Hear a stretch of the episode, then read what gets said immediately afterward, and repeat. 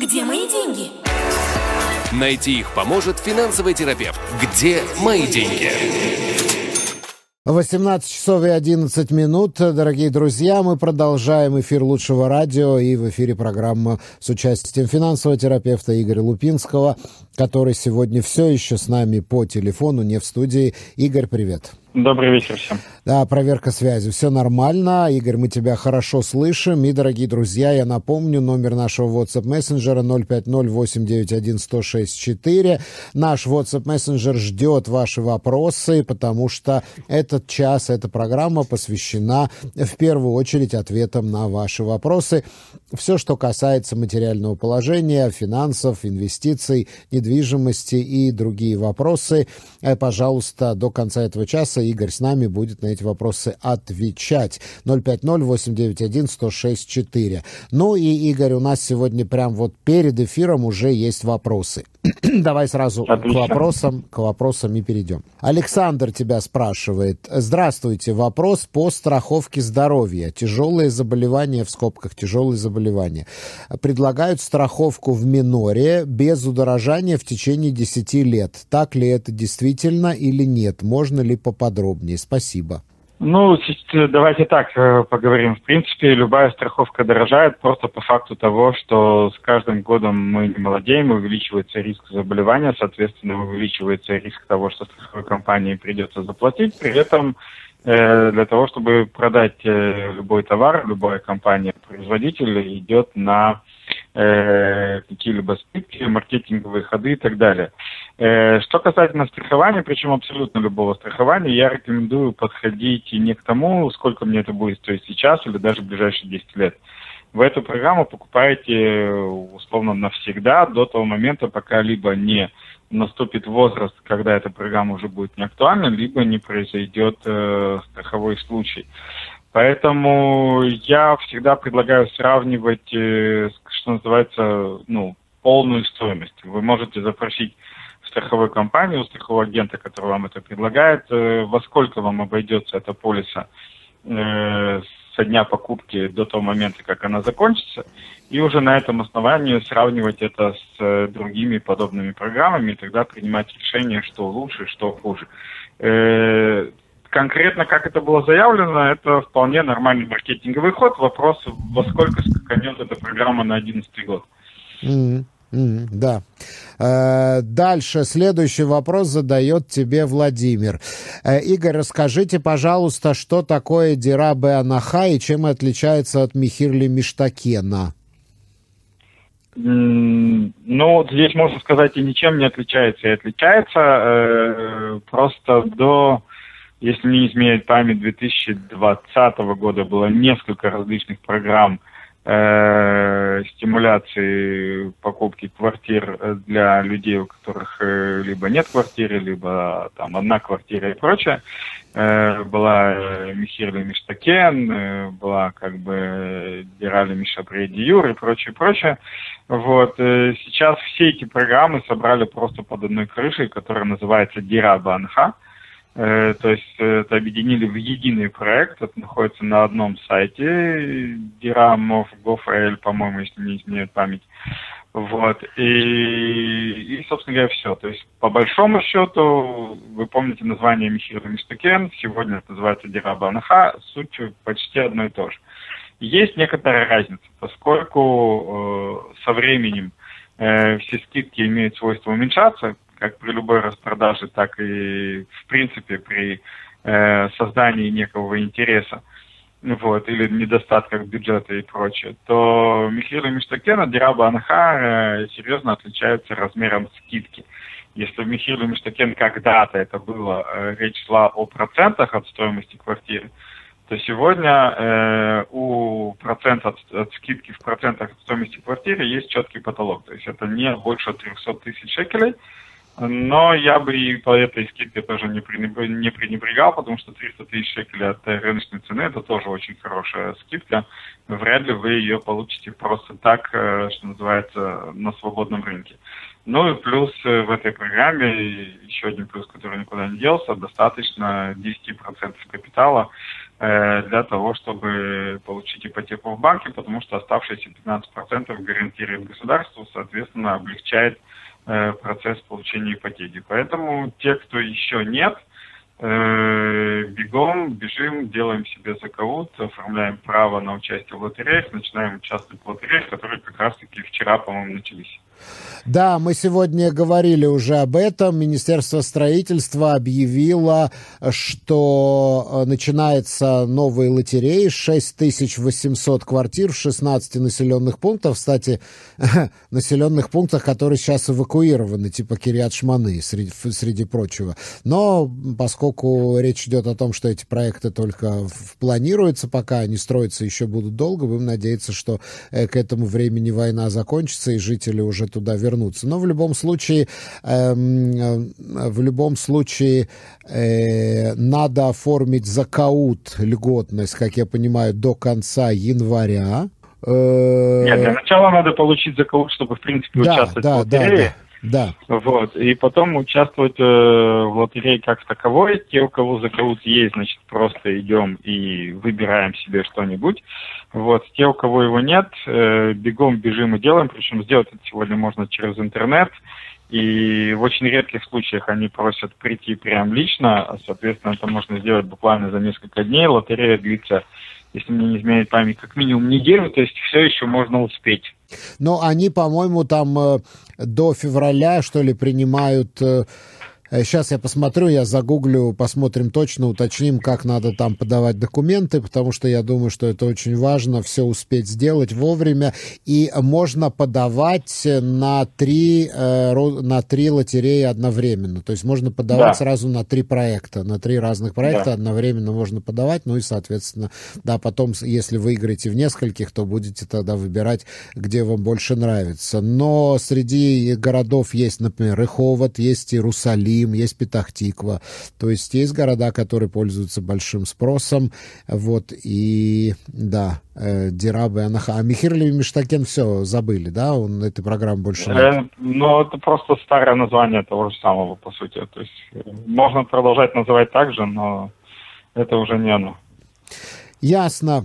Марина, Марина задает тебе вопрос. Мне позвонили из банка и предложили суду 55 тысяч шекелей на любые цели под прайм плюс 4,1% на 8 лет. Что это они такие добренькие? Нет, они нифига не добренькие. Прайм плюс 4% по сегодняшним временам это очень дорого. А, вот, это сколько получается? Это, получается почти 10%? Это, это, это нет, это 10-25. Да. Вот. Э, я прекрасно их понимаю, почему они позвонили и предложили, потому что им надо продавать деньги. Э, это их работа, по сути. Вот. Но условия очень нехорошие. То есть на сегодняшний день э, человек, у которого нет каких-либо явных проблем с точки зрения кредитного рейтинга и с точки зрения возвратов своих обязательств, вот, э, адекватная стоимость кредита это Prime плюс 2, Prime плюс 2,5 максимум, это для ленивых совсем. Mm-hmm. Prime плюс 4 это грабеж, поэтому ни в коем случае. И, дорогие друзья, я вот загуглил пока информацию по поводу этого Михи, э, Гдираба Анаха, по поводу начавшейся записи на лотерее. Значит, написано следующее. Запись на лотерее закроется в среду 7 февраля можно получить э, Ишур Закау, то есть подтверждение льготности, до 22 января 2024 года. То есть это крайний срок. Кстати, Закаут можно получить онлайн. Можно оформить онлайн, все заполнить. Э, преимущество будет предоставляться тем, кто проходит э, действительную службу резервиста, то есть ходит, э, реально ходит служить в армию резервистам, и, разумеется, их семьи, а также семьи, где есть дети-инвалиды. Вот. И, соответственно, я уже говорил, что можно записаться сразу в три города на все лотереи, которых в этих трех городах происходят.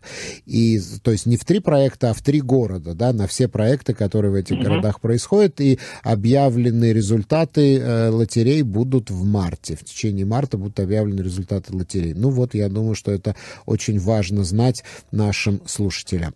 А мы идем дальше. Да, я повторяю, 050-891-1064, номер нашего WhatsApp мессенджера. И у нас следующий, следующий вопрос.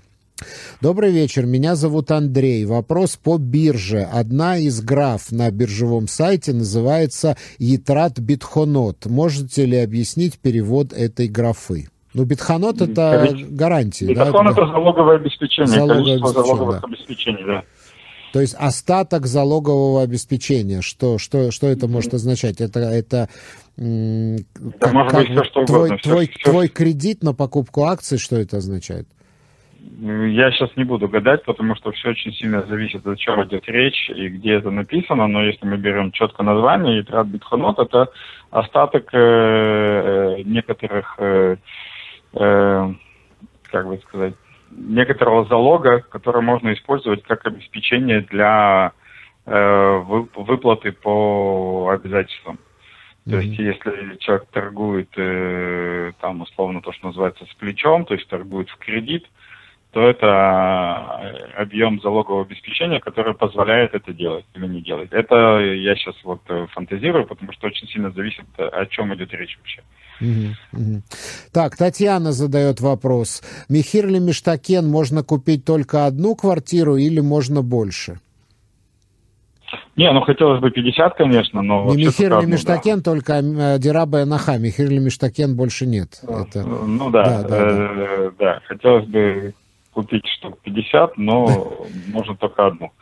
Да, и я так понимаю, Вот. что это можно только человеку, у которого нет своей квартиры в Нет, собственности. м- не-не-не, есть э, в очень ограниченном объеме есть э, проекты для так называемых мишапредию, то есть э, для людей, у которых уже есть квартира, и они хотят купить себе как бы лучше. Э, такой проект обязывает человека в течение полутора лет после получения новой квартиры продать старую или выплатить полную стоимость квартиры без Мгм. скидки. Окей, окей. Том задает вопрос. В СМИ сообщили, что было заседание финансовой комиссии, где обсуждались компенсации для малых бизнесов. Известно ли вам что-то, что они там уже решили? Э, Если честно, я вот э, немножечко выпал с рутиной, поэтому э, что было конкретно на последнем прям заседании финансовой комиссии, это прошло вот на данный момент конкретно мимо меня. Э, то, что там должно было происходить, это э, продление периода выплаты компенсации до конца декабря, и очень надеюсь, что это случилось. Вот, поэтому это единственное, что я могу сейчас сказать. То есть это единственное, что они могут сейчас обсуждать, потому что э, их задача была продлить период компенсации до 31 декабря. Э, в случае, если правительство решит компенсировать э, малым бизнесам э, ущерб от военных действий и дальше, то в январе надо будет принимать э, новое законодательство, потому что закон заканчивается 31 декабря, который был принят. Окей, окей. По-моему, тоже там еще ничего не утвердили. По-моему, там ничего не утвердили. Там вот выступал э, резервист, который служит в Газе. Он говорит, у меня летают пули, а я боюсь э, заплатить кредитной карточкой, что у меня будет отказ. В общем, э, да, там, в общем-то, ситуация. Говорили, что нет волшебных решений там, ну, как всегда. Вот, но, по-моему, они еще ничего не решили. Будем следить за развитием событий. Следующий вопрос тебе задает Алекс. Добрый вечер. Я купил участок в Хадере, ну, я так понимаю, земельный участок в Хадере. Я купил участок в Хадере, который мне стоил 300 тысяч. Мне позвонили и предложили продать его за 600 тысяч. В том случае, если я его продам, мне придется платить 25% налога. У меня два, два вопроса. Первый. Смогу ли я каким-нибудь образом вернуть хотя бы часть налога, если я продам участок? И второй вопрос. Стоит ли вообще продавать этот участок? Может быть, лучше построить там квартиру? Спасибо, Алекс. Ну, по поводу стоит ли продавать, надо понимать, о чем идет речь, какие за права на участок, что за участок, где он находится, и возникает еще миллион других вопросов. С другой стороны, если его уже хотят купить за 600, явно у этого участка есть э, какой-то интерес, вот, э, чисто финансовый, поэтому я бы проверил, что да как. Э, по поводу того, что с заработанных 300 тысяч надо будет заплатить 25% налога, это верно. Э, Единственный, вернее, не единственный, э, по поводу того, э, можно ли избежать уплаты этого налога, нет. Но э, тут вопрос встает о том, как его этот налог заплатить, потому что надо посмотреть, когда этот участок куплен, сколько времени он был во владении, э, и были ли какие-либо э, убытки. Это вот этот вот так называемый масс-шевах, что это за налог? Да. Вот. Э, были, есть ли какие-либо льготы у человека конкретно на масс-шевах, потому что могут быть персональные льготы. Вот. Э, были ли какие-либо убытки в других видах инвестиций, mm-hmm. тогда эти убытки mm-hmm. можно зачесть. То есть э, это такая индивидуальная штука. Но это зависит, это отвечать... зависит от того, если у вас бизнес, компания, на которую можно не, сейчас не, не, нет, не, это не, не, не, не туда, не туда. Еще раз, если мы говорим про могу ли я как-то не платить налоги, нет, не можешь. Могу ли я как-то заплатить меньше э, или по-другому, или в рассрочку, или еще как-либо? Да, надо смотреть индивидуально, потому что выплата налогов в нашей стране абсолютно индивидуальная история. Угу. А по поводу того, чтобы самому там что-то построить, что ты думаешь? Ну, мне кажется, что если ты как индивидуал Почему? будешь строить, тебе это все будет в 30 раз дороже, чем когда строят подрядчик. Не знаю, нет, это, это не факт, почему можно построить и самому. Вопрос, э, что называется, опять-таки, зачем? То есть я всегда за то, чтобы делать то, в чем понимаешь. Если я строитель и более-менее понимаю в этом деле, или у меня там, не знаю, вся семья, и то есть у меня там и, и архитектор под рукой, и строительный подрядчик под рукой, и инженер-строитель под рукой, еще желательно бригада своя тоже, вот, э, то что бы не построить подешевле, не продать подороже. А если я в этом ничего не понимаю, то я рискую тем, что меня просто разденут по дороге, и не факт, что я смогу это продать.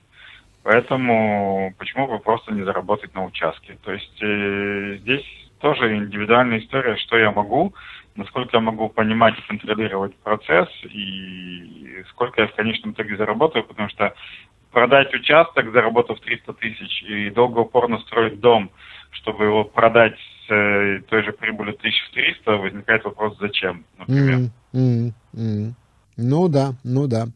050-891-1064, э, номер нашего WhatsApp мессенджера. Задавайте ваши вопросы Игорю Лупинскому. До конца этого часа он будет э, пытаться на них ответить. Ну, почему пытаться? Будет на них отвечать.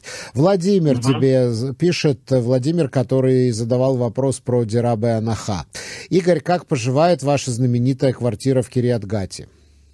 Замечательно поживает. Месяц назад получил. Э, а, сейчас, все, э, уже получил ключи, уже построили? Да, да, да. Я озвучил, что да, что месяц назад я ее получил. Теперь э, самая большая трудность это высвободить время ее сдать. Вот сейчас э, занимаемся кондиционерами, потом ее надо будет сдавать.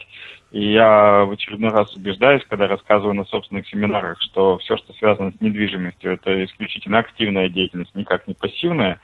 Вот сейчас испытываю это на своей шкуре, потому что сама по себе она почему-то никак не сдается у меня. Вот у меня другие деньги сами по себе работают, а квартира сама по себе не сдается.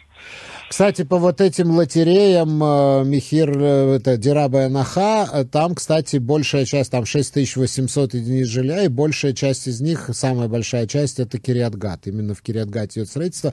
Я думаю, что там издать сейчас квартиру будет довольно легко, потому что много эвакуированных очень приехало в Кириатгат. Я думаю, что там высокий спрос на жилье.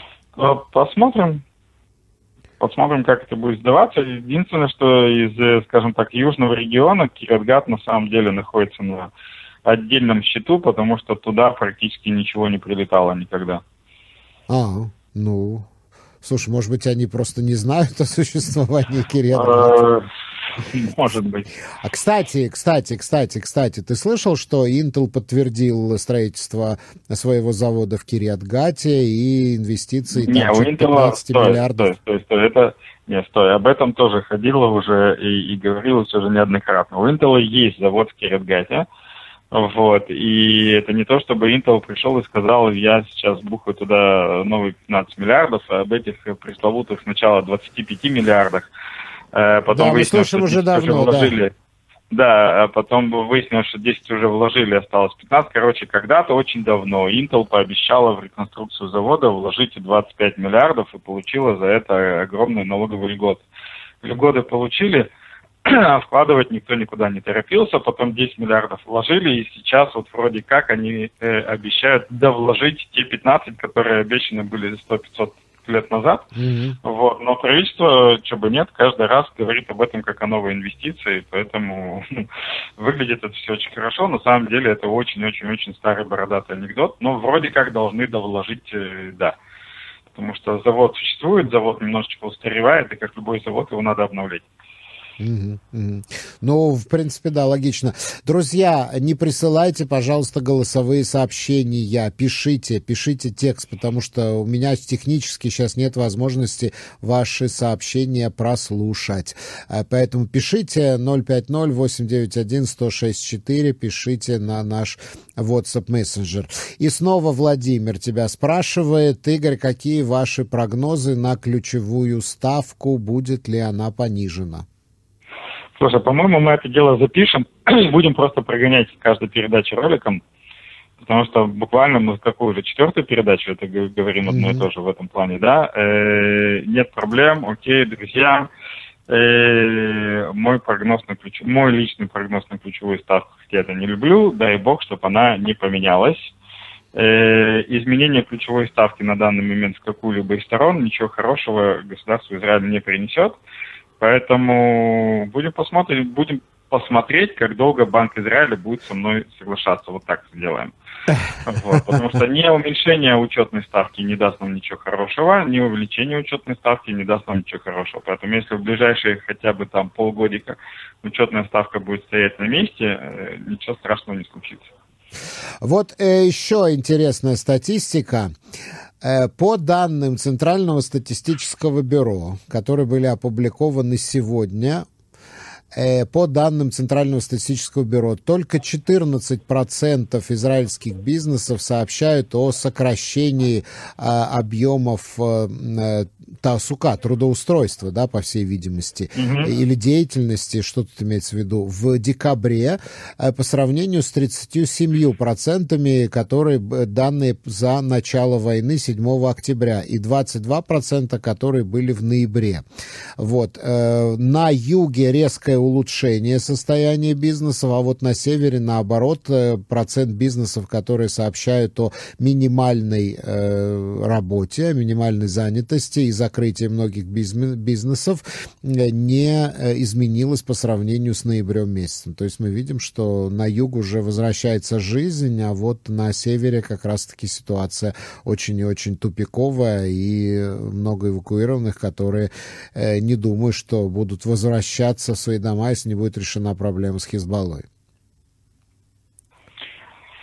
Ну, в принципе, это оправдано в том числе и как бы военными действиями. То есть э, ситуация на юге э, дает э, базу для некого оптимизма, при том, что как бы как будут развиваться события на севере, никто особо не знает, и все, естественно, боятся э, самого худшего варианта.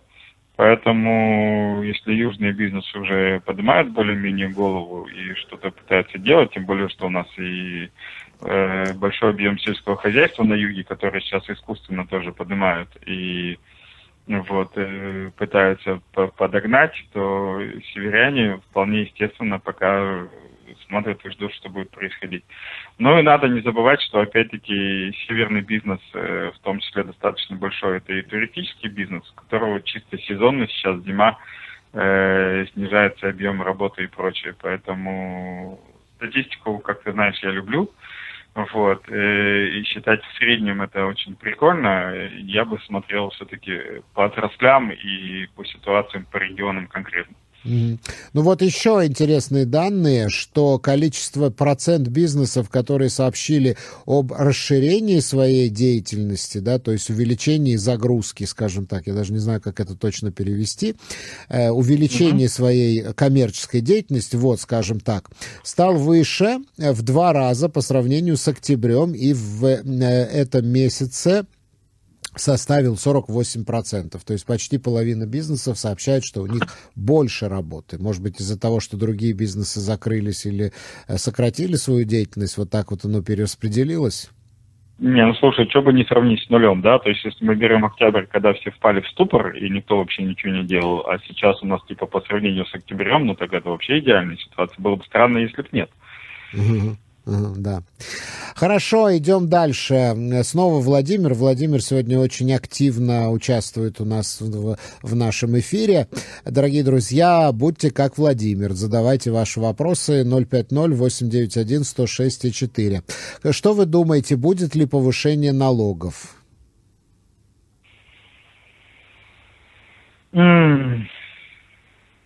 Ну, по идее, да. Но вот Биби сказал, что это будет большая ошибка сейчас повышать налоги. Так что, не знаю, посмотрим. Э, что сказать за Магадан, как говорится? С точки зрения чистой арифметики, повышение налогов необходимо. То есть, если бы мы брали просто, что называется, бюджет, давайте возьмем, посчитаем, что да как, как это должно работать, вот. Э, то чистая арифметика говорит о том, что нет другого выхода, как э, либо повышать налоги, либо убирать льготы уже в существующих налогах, вот, и что-то подобное предпринимать. Но я напоминаю, что любая экономика это в первую очередь психология, и это во-первых. Во-вторых, э, те, кто принимают решения, они еще и политики, ко всему прочему. Угу. Поэтому я думаю, что у нынешнего правительства, э, ну, во-первых, это не самое приятное э, как бы, действие повышения налогов или отмены каких-то льгот и прочее. Хотя, опять-таки, если мы берем чисто арифметику, тут ничего не сделаешь. Вот. Но э, я думаю, что нынешнего правительства просто не хватит смелости на подобный шаг. Окей. Следующий вопрос тебе задает Лина. Если я хочу снять деньги свои с банка и для этого оформляю картис Ашрай, кредитную карточку. Легитимно ли банку задавать мне личные вопросы, на которые я не хочу отвечать? Например, сколько я получаю, откуда получаю, куда деньги хочу потратить. На счет деньги текущие не заходят. Тем не менее, это мои деньги. Вот такое. Я так понимаю, что я хочу снимать деньги наличные из банкомата. Видимо, это имеется в виду э, со своего счета.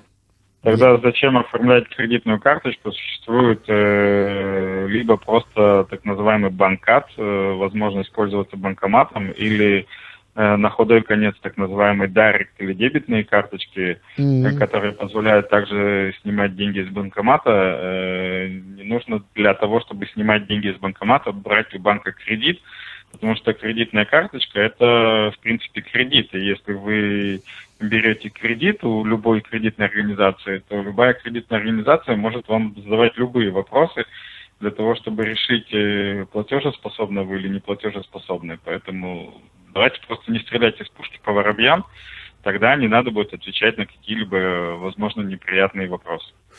Слушайте, если вы вкладываете деньги в банк наличными э, с какой-то вашей регулярностью, понятно, что у банка будут вопросы. Но есть вот эти самые дебетные карты, о которых упомянул Игорь. Там просто вносите вы, то есть они только в плюсе, вносите вы туда деньги, и пока деньги есть, можете их снимать, можете платить этой картой и все такое. Ну, не, как... не, это ты говоришь про предоплаченных картах, так да. называемый картиз не там. Это можно купить на почте. Это, в принципе, можно сегодня купить и в кредитных компаниях, и в Кали, и в Максе это уже есть. Э, это вот реально для дебетные карты в странах СНГ, то есть я засунул Да, да, да, где ты платишь, и сразу в ту же секунду у тебя со счета сходит, если на счету да. нет денег, значит не, платеж стой, не стой, проходит. Стой, стой, стой, давай не будем путать наших э, радиослушателей. Давай, значит, давай, давай. метан, от слова леотин, За, заряжаемый, да, пополняемый. Пополняемая или заряжаемая карта. Это реальная тема, как э, в странах СНГ. Я положил на карту буквально энную сумму, и пока она у меня там есть, я ее трачу. Э, картиз дебет или Direct – это карта, которую мне выдает кредитная компания. Я называю эти карты кредитные, кредитные карты одного дня. Вот. Э, когда по каждой сделке э, которую я совершаю в магазине, кредитная компания идет ко мне на счет, проверяет баланс на счету, и если у меня баланс э, достаточный, разрешает или не разрешает мне сделку. Э, у, этой, у этого типа карты есть несколько проблем. Во-первых, для безопасности, э, именно потому что она привязана напрямую к счету, у нее ограничение на транзакцию обычно порядка 3000 шекелей, то есть в теории вы можете сделать 150 транзакций в минуту, но каждый из них будет не больше трех тысяч. Вот. Э, во-вторых, э, оно далеко не всегда показывает э, движение денег так, как людям хотелось бы, потому что поскольку это передача информации от кредитной компании в банк, то я могу совершить за день 10 сделок, а банк мне покажет это все как одну, то, что называется Noamid Taberet, то есть некая агрегативная операция, типа все операции за день вместе. Вот. Э, но и та, и другая опция э, не требует ответов на вопросы о платежеспособности, которые, в принципе, нашу радиослушательницу и немножечко расстроили. Более того, воспользовавшись этим вопросом, расскажу, что в нашей стране есть счет, вид счета, который называется Альсхуд. То есть это счет только плюсовой, то есть там не может быть ни минусов, ни кредитов, э, ни кредитных карт, ничего. Открывается как бы такой счет, там может быть только вот такая дебетная карта, и все транзакции могут быть только в плюс. Э, этот счет вообще открывается просто по предъявлению труда Дзута, и банк, э, по идее, не имеет права спрашивать какие-либо вопросы, типа вот я гражданин Израиля, вот мой туда Дзут, я хочу хашбон схуд, до свидания. Такое тоже существует. Mm. Поэтому на вопрос, который был, может ли мне, мне банк задавать те или иные вопросы, в момент, когда вы берете у него кредит, однозначно да. Э, но не обязательно... Если вы просто кладете свои деньги и хотите их тратить, то можно и без вопросов обойтись. Да, но кредитная карта – это кредит, и об этом надо помнить. Дальше, следующий вопрос тебе задает Олег. Как можно забрать все деньги, но при этом не увольняться с работы? У меня есть пенсия, пицуим и Керен Миш. Я не знаю, что такое Керен Миш. Э, и какой процент возьмут? Ну, Знаешь, что такое Керен Миш? Я думаю, что это Керен Иштальмут все-таки. А, Керен Иштальмут, вот. наверное, имеется в виду. Да, вот. Это там что-нибудь 109 э, поигралось. Вот. Э, нет, друзья, ну, принципе, забрать... Как можно забрать все деньги, но при этом не увольняться с работы? И какой процент возьмут? Э, давайте так, что такое деньги? Э, у вас есть керный штальмут, э, который высвобождается через 6 лет после его открытия. Если вы захотите использовать эти деньги до этого периода, то вы заплатите 46% налога. Ого. Вот. Э, у вас есть пенсионный фонд, который состоит из двух частей. Э, ваши пенсионные деньги, так называемые тагмулим, и деньги работодателя, которые называются пицуим, те деньги, которые он накапливает вам на случай увольнения. Mm-hmm. Пицуим это вообще деньги работодателя, mm-hmm. они не ваши. Соответственно, mm-hmm. пока вы не уволитесь или вас не уволят и вам эти деньги не передадут, вы их забрать никоим образом не можете. Тагмулим – деньги ваши, по идее вы их забрать можете в любой момент, но поскольку, когда вы эти деньги откладывали, то есть вкладывали в пенсионный фонд, государство вам э, накинуло, как бы вернуло в этот момент э, всего-навсего 35% обратно, э, то если вы захотите использовать эти деньги до пенсионного возраста, то эти 35% государству надо будет отдать назад. Поэтому ситуация вот такая вот. Окей. Но я, естественно, не рекомендую ничего из этого делать, потому что и Керен Иштанмут, и Керен Пенсия – это инвестиционные инструменты, которые каждый день зарабатывают вам деньги. И я бы поискал альтернативные способы, вплоть до кредита в этих же фондах у себя же. Под залог просто, этих накоплений. Да, да, чем просто грабить себя же, выплачивая огромные штрафы за нецелевое использование денег. Да. Так, дорогие друзья, у нас есть еще несколько минут, поэтому задавайте ваши вопросы. 050-891-1064, наш WhatsApp мессенджер. Не тяните до самой последней минуты, чтобы мы успели на все вопросы ответить. Э, ну, а вот пока вы пишете, Игорь, расскажи, пожалуйста, о деятельности, э, о своих интенсивах и всем всех остальных семинарах, вебинарах, которые ты проводишь. Что у тебя дальше в программе? И ты Но... Ну, говорил а про какие-то новогодние подарки. Да, в программе у нас сейчас э, самое важное, что происходит в нашей школе каждый год, это э, новогодняя распродажа. Поэтому, друзья, смело ищите меня там, э, Игорь Лупинский, в Фейсбуке, и в Инстаграме, вот, или нашу школу, где мои деньги, э, в том же Фейсбуке, в Инстаграме, в Телеграме. потому что у нас буквально вчера началась новогодняя распродажа, и все наши семинары, все наши замечательные мероприятия на следующий год можно купить с огромной скидкой, обеспечив себе э, на весь следующий год э, качественное финансовое образование.